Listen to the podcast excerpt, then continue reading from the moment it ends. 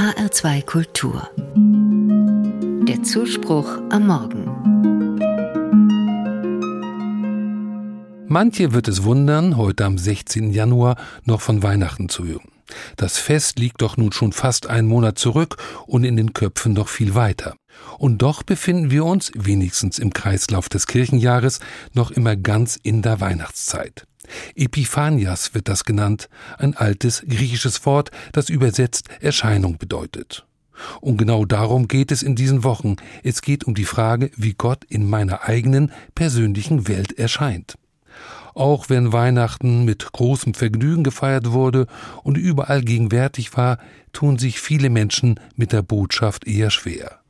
Was soll das denn heißen? Gott ist in die Welt gekommen. Wenn man in der Welt herumschaut, sieht es nicht gerade so aus, als hätte sich Wesentliches verändert.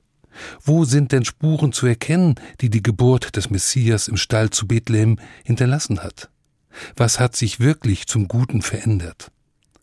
Auch wenn diese Frage, jedenfalls in dieser Deutlichkeit, nicht ausgesprochen wird, schwingt sie irgendwo in den Köpfen doch mit.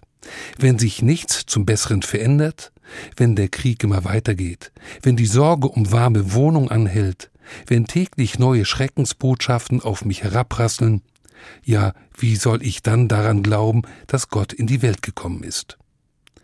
Mag sein, dass der Enttäuschung ein Missverständnis zugrunde liegt.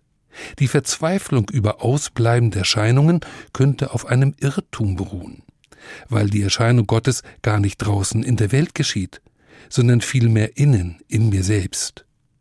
Ich versuche einmal die Perspektive zu wechseln. Wenn ich über Gottes Ankunft in der Welt spreche, dann meine ich den Sieg des So könnte es sein über das So ist es. Es ist der Sieg des Möglichen über das Faktische. Wenn der Glaube an die Erscheinung Gottes sich in mir ausbreitet, bin ich den Hiobsbotschaften nicht mehr hilflos ausgesetzt dann kralle ich mich nicht mehr an das Elend meiner vermeintlichen Hilflosigkeit, sondern werde zum Licht. Wenn ich diese Ankunft so erwarte wie ein äußeres Ereignis, dann wäre Weihnachten schon lange tatsächlich zu den Akten gelegt. Einfach fertig und vorbei, aber indem ich jedes Jahr wieder von vorne beginne, zeigt es, Gott kommt in die Welt, indem er Eingang in mein Denken findet, indem er mein Handeln bestimmt, nicht draußen findet die Erscheinung statt. Epiphanias Erscheinung geschieht drinnen, in meinem Kopf, in meinem Herzen. Und weil das dann auch mein Handeln beeinflusst, verändert sich damit gleichzeitig auch die Welt.